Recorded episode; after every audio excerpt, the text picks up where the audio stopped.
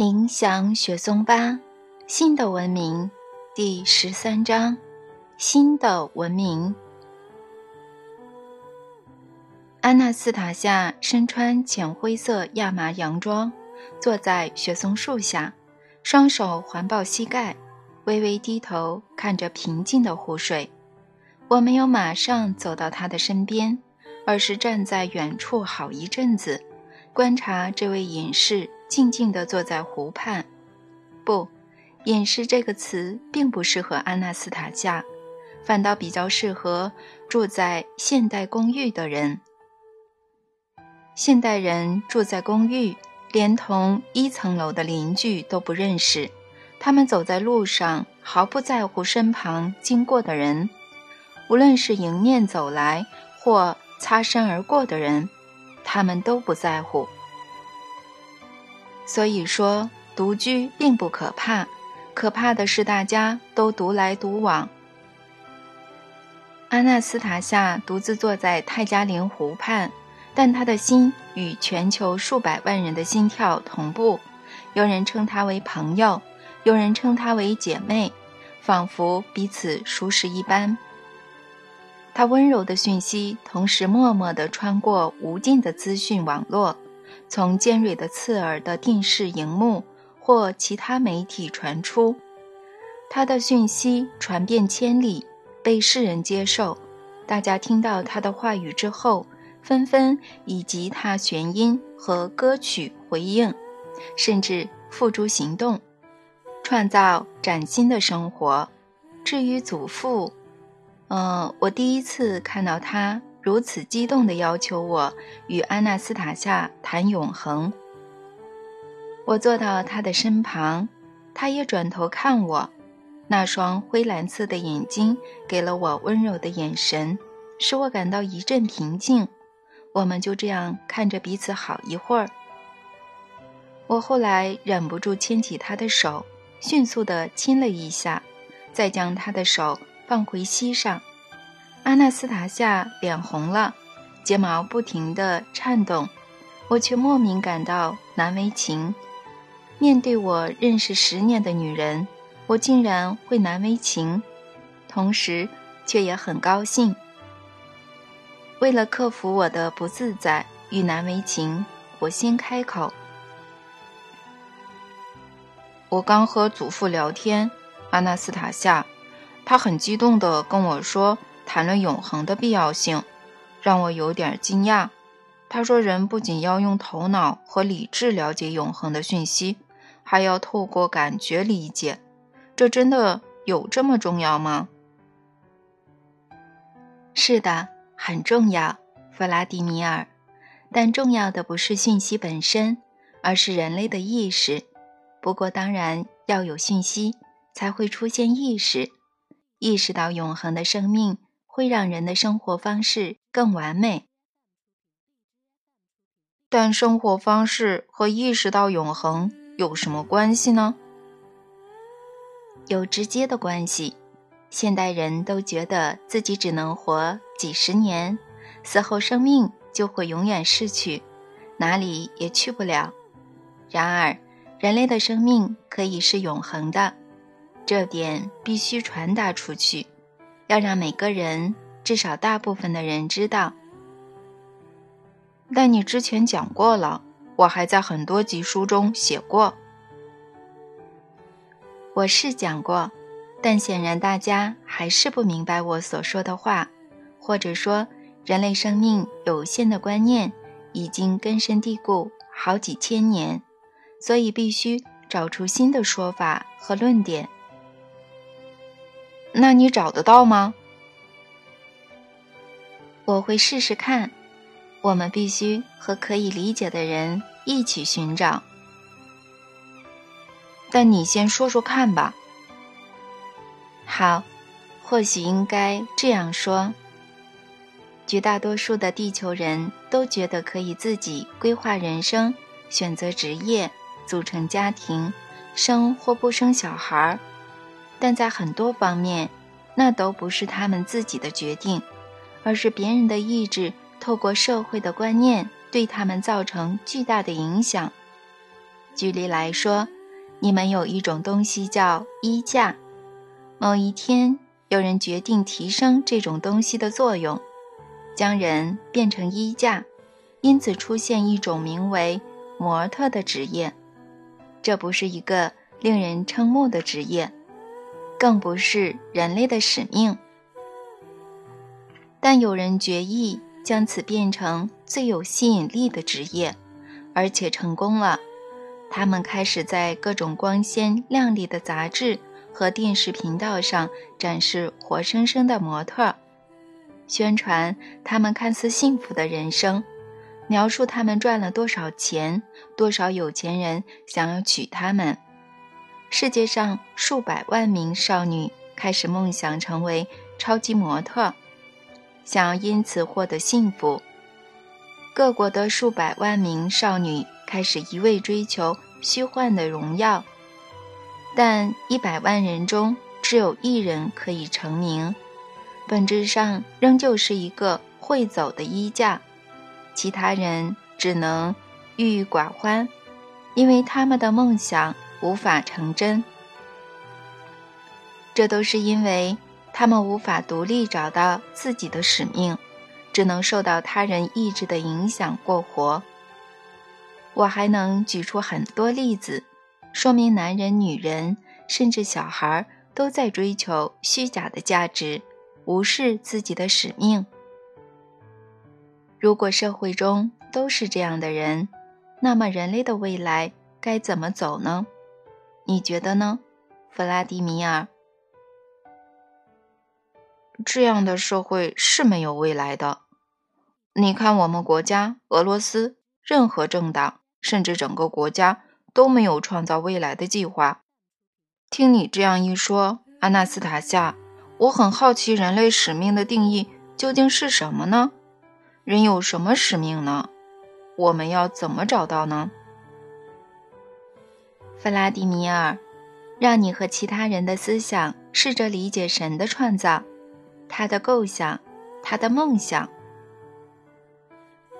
但我们真的有可能理解神的梦想吗？有可能，无论以前或现在，毕竟他都对人类、他的孩子毫无隐瞒。他不写什么高深的文字，全以实力让我们看到。每个人要先理解、感觉哪些行为才能通往永恒。你想想看，弗拉提米尔，为什么创造万物和大千世界的神没有创造现代汽车、电视？和火箭呢？说不定他是不会，而人有能力做到呢。神创造了人所需要的一切，人本身就有移动到别处的能力。人可以想象，仅有想象看到的画面比电视荧幕还要清晰。人不需要那些粗制滥造的人造火箭。就能探索宇宙的星球。是神决定了人类的使命和宇宙万物的发展。为了了解他的构想，而不是破坏，必须探索，确认地球万物的意识。永生。神创造的人是永生的。想要体会这一点，只要三个条件即可。第一。创造有生命的空间，这个空间会吸引人类，人类也向往这样的空间。第二，地球上至少要有一个人带着善意与爱想着你。第三，千万别让自己有难免一死的想法，这点非常重要。甚至如果你告诉一个只是睡着的人他会死。而他也相信的话，他就会照自己的想法死去。相反的，符合地球定义的老人在耗尽体力躺在死亡门前时，如果他不去想死亡，而是想象他在亲手创造有生命的空间生活，那么日后他就会重生。这是宇宙的法则，宇宙不会袖手旁观。让创造生命的思想逝去，你们有一个概念叫做天择，上天至今仍在选择最好的，赋予重生的机会。以前的选择不多，不过现在多了好几倍。带着爱建造家园的人都能不断的重生。任何阻挠他们的东西都会从地球上永远消失，让位给即将诞生的新文明。但如果是一样的人类、一样的植物、一样的星球，怎么称得上是新的文明呢？弗拉迪米尔，新的文明中有新的意识，对周遭世界有新的体会。这个重要的基础已经在现代人的心中萌芽。只要这颗称为地球的星球换上全新的面貌，一般人也能看得到。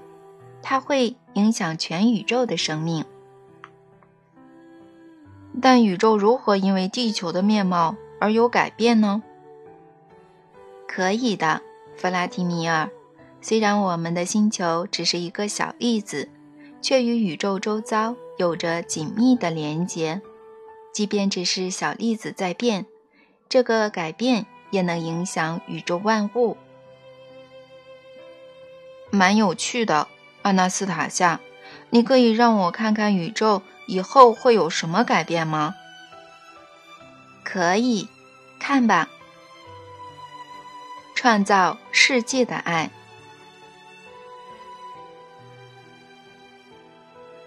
亚美莎星球的春天生机盎然，与地球类似的花草树木无不散发香气。弗拉基斯拉夫走在绿意。围绕的小径上，准备在一场研讨会上台报告亚美莎星球的生命起源。他的竞争对手正是他从小认识的朋友拉多米尔。十九岁的弗拉基斯拉夫学识渊博，可以在任何学者面前报告自己的理论，但拉多米尔的程度也不遑多让。他和组员总是能在弗拉基斯拉夫描述的历史中找出弱点或证据不足的论点来反驳。柳德密拉也会参加研讨会。柳德密拉，他们两人从小就都喜欢他，却从未向彼此承认或向他告白，只是等着他给出钟情于谁的暗示。弗拉基斯拉夫刻意绕了远路，想要多思考待会儿的报告，但他一直分心，觉得有人在看他。当他一听到后面有声响，立即回头，有人从小径冲进树丛，躺在草堆中一动也不动。弗拉基斯拉夫往反方向走了几步，看到他四岁的妹妹卡佳。躲在树丛下的草堆中，小卡加，你又缠着我了。弗拉基斯拉夫温柔地跟妹妹说话：“我有很多重要的事要做，你不能打扰我，明白吗？你一定明白，不然你不会躲在草堆中。”我没有躲，我只是躺在这里，我在观察花和各种昆虫。小卡加说完后，装出对小花很有兴趣的样子。好吧，那你继续躺在这里观察，我要走了。卡加立刻跳起身，跑向弗拉基斯拉夫，用很快的速度说：“亲爱的哥哥，你去吧，我会静静地跟在你后面，不会打扰你的。到了大家集合的地方，你再牵我的手。”让他们看到我有一个帅气又聪明的哥哥。好啦，别巴结我了，来牵手吧。但你要记得，我或别人上台的时候，不可以像上次那样对大人的言论发表意见。心满意足的小卡加牵起哥哥的手，向他保证：“亲爱的哥哥，我会尽我可能不发表意见的。”露天剧场坐满了亚米莎星球各地的长辈和青年代表，没有人带纸笔或可以记录的东西，他们能靠天生的记忆，巨细靡遗地牢记所听到的一切。弗拉基斯拉夫没有带任何东西上台，他能透过思想的力量，在半空中创造全像投影，展示过去的景象，或重现当时的生活用品，甚至人的感受。有点紧张的弗拉基斯拉夫开始报告：“我们居住的星球叫做亚美沙，它存在的历史已经超过九百万兆年，但一直到了三百年前才有生命出现。这生命的起源要感谢我们的祖先——地球上的两个人。更精确地说，亚美莎生命的起源是因地球上。”两人的爱的能量与梦想而诞生。为此，我来为各位介绍地球上生命的历史。地球人生命的初期很可能跟我们的类似，他们熟知并清楚感受到自己的星球和宇宙的使命。地球人决定星球上所有生命的使命，并能善用它们。但是有一天。发生了一个灾难，有个地球人的意识被病毒入侵，且迅速地传染给其他人。我们的科学家将这种病毒称为死亡。根据史料，它的外在特征如下：受到感染的人会开始破坏地球上各种完美的生命，并建造一个粗制滥造的人工世界。地球人将此时期。称为技术治理时期。受到死亡病毒感染的人渐渐从理性变成了反智的生物，大量聚集在罪尔之地，建造看似实木的住宅，层层堆叠起来。你们想象一座岩山挖出很多凹洞的样子，人类亲手盖出这种岩山，将此称为公寓大楼。人造山上的洞穴墓群是一间间的公寓，这些有凹洞的人造出岩山大量聚集的地方，则叫城市。在这些所谓的城市中，空气难以呼吸，水难以饮用，食物也不新鲜，且人在有生之年，各种器官就会开始衰坏、分解，实在难以想象内脏损坏。且分解的人体该如何活动？但事实就是如此。史料指出，技术治理时期的人类还有一种科学，叫做医学。他们认为移植器官是这个科学的最大成就，但他们不知道的是，这种科学的存在本身就代表了他们的意识不足。不仅人的身体会分解。他们的意识和理智也大幅退化，思考速度变慢，甚至失去计算的能力，还因此发明了计算机这种东西。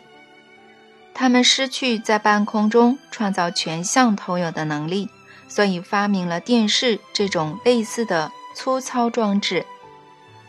他们失去在空间中移动的能力，开始发明各种人造设备，命名为汽车。飞机和火箭，人类时不时互相残杀，但最不可思议的是，死亡病毒让人觉得自己无法永生，只能一时活在他们想得到的空间中。在技术治理时期，人类做出的行为渐渐使地球变成臭气熏天、冒着黑烟的宇宙一角，但宇宙的智慧仍一直在等。没有破坏这个有害的地方，请等一下。拉多米尔的组员出声打断弗拉基斯拉夫的报告：“您再讲下去也没什么意义了。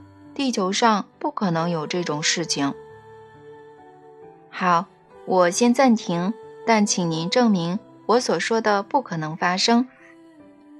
竞争队伍中有一位年轻男子起身说话。根据可靠的资料，地球的社会曾有宗教存在。宗教经典提到，地球本身和地球上生长的一切都是由宇宙的智慧创造。人类将它称为神，他们崇拜神，也为神举行许多仪式。我想您应该不反对这个事实吧，讲者先生。不反对，弗拉基斯拉夫回答。那请您告诉我，他们如何一边为神举行仪式，一边却破坏他的创造呢？两者不可能同时发生，所以地球上不会有人口密集的城市。且水是由他们敬爱的神创造，他们也不可能去污染。宇宙的智慧怎样也不可能让这种浑恶发生，否则根本不能称它为智慧。且他所创造的万物，尤其是人的智慧，也会受到质疑。讲者先生，这点您怎么看呢？我认为智慧的存在，特别是宇宙的智慧。就是两个大原则的结合：智慧和反智。地球人必须经历反智时期。如果您不介意的话，我稍后再谈谈人类身上的这两个大原则。好，请继续讲吧。年轻男子同意并坐回座位。宇宙世界是正反的结合，弗拉基斯拉夫自信地说：“人类也是在自己身上。”反映出这种正反的结合。地球人的意识虽然出现难以置信的混淆，但有些人突然间明白，他们改变了自己对地球上的创造的态度，不是透过三言两语或宗教的经典，而是着手改变自己的生活方式。他们尚未完全了解自己的创造的规模，只是将这样的行动称为建造、祖传家园。他们并不晓得，以新意识接触地球的同时，宇宙的众多星球也因为他们而开始复苏。他们不知道死亡已经不存在，他们所生的孩子会被后代称为神，而他们只是在地球上建造、祖传家园罢了。宇宙的智慧看着他们的行为，满心期待地颤抖着，最后。所有人开始生活在自己美丽的家园中。终于有一天，让我给各位看看全像投影，其中有两个人。观众面前的半空中出现地球的投影，一对老夫老妻手牵着手，从家园沿着小径往树林的方向走去。他们明显年过百岁，夜空散发微弱的星光。两人走到雪松树下，老妇背靠着树干。我现在都已经是祖母和曾祖母了，你还是跟年轻的时候一样，邀我在星空下散步。他对老伴儿说：“难道你不喜欢吗？”“当然喜欢，亲爱的。”老翁抓着他的肩膀，不由自主地拥入怀中。亲了他的嘴唇，老翁接着拉下他的洋装肩带，使他露出单边的肩膀，在月光下可以清楚看到他的左肩上有三个成排的胎记。老翁亲了每个胎记一下。你还是跟以前一样，亲爱的，我不要和你分开。我们不会分开的，我们死后。还会重生？我们不能重生了，他难过的说：“你看，地球的空地越来越少了，四周都是花园和家园，我们的孙子可能都不够用了。看来造物者当初创造地球时没有想到这一点。”我不这么认为，一定有办法的，只是我们还不知道。但我相信我们的爱不会因此受阻，我们死后肯定可以重生。但会在哪里呢？你看，亲爱的，就在那颗星星上。让我们的思想在新的星球上创造与地球类似的生命吧。你自己想想看，为什么神想到要创造这么多星球呢？这肯定不是巧合。我们的思想可以成为实体，它会为我们在那颗没有生命的星球上创造生命。我们会不断的重生，我们的爱也是一样。谢谢你有如此美好的梦想，亲爱的。我要与你，我会帮你在新的星球上孕育生命。亲爱的，这未来有新生命的星球要叫什么好呢？亚美莎吧，就叫这个名字。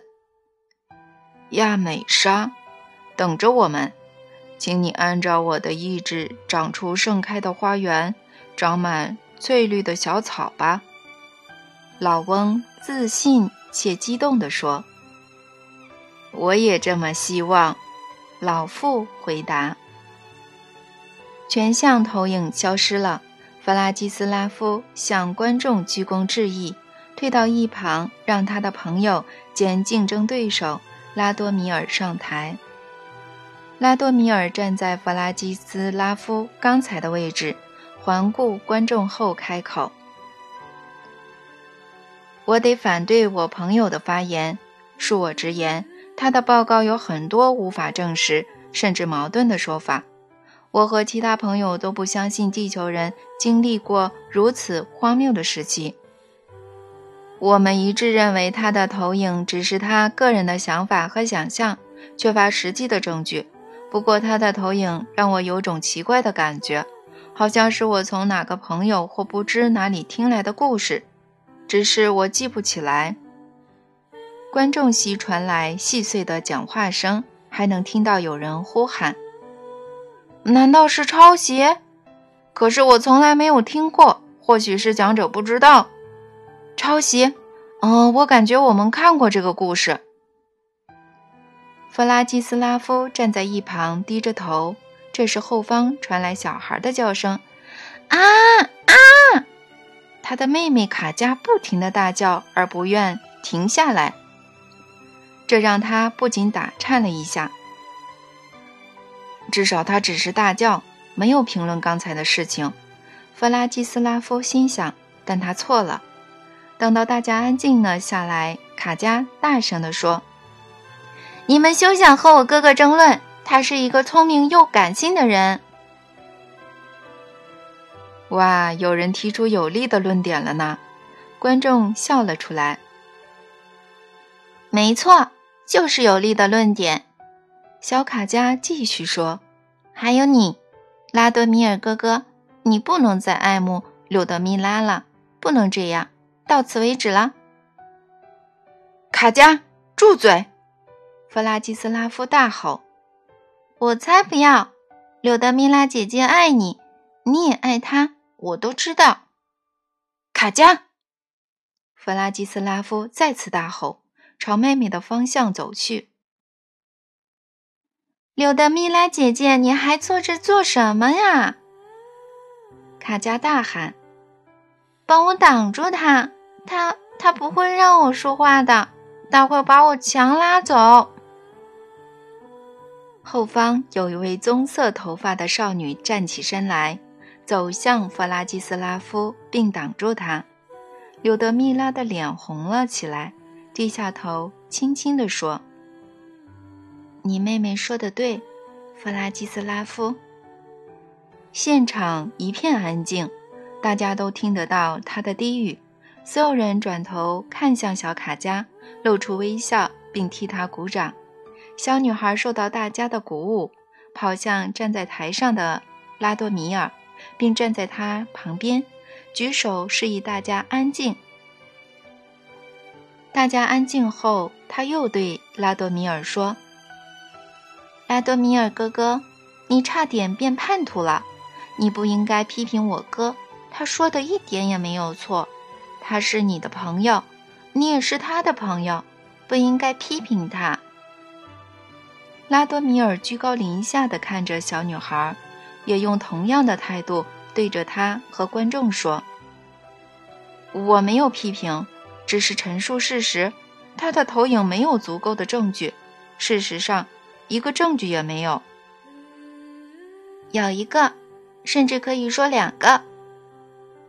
卡加坚定地说：“不管是一个还是两个，证据在哪呢？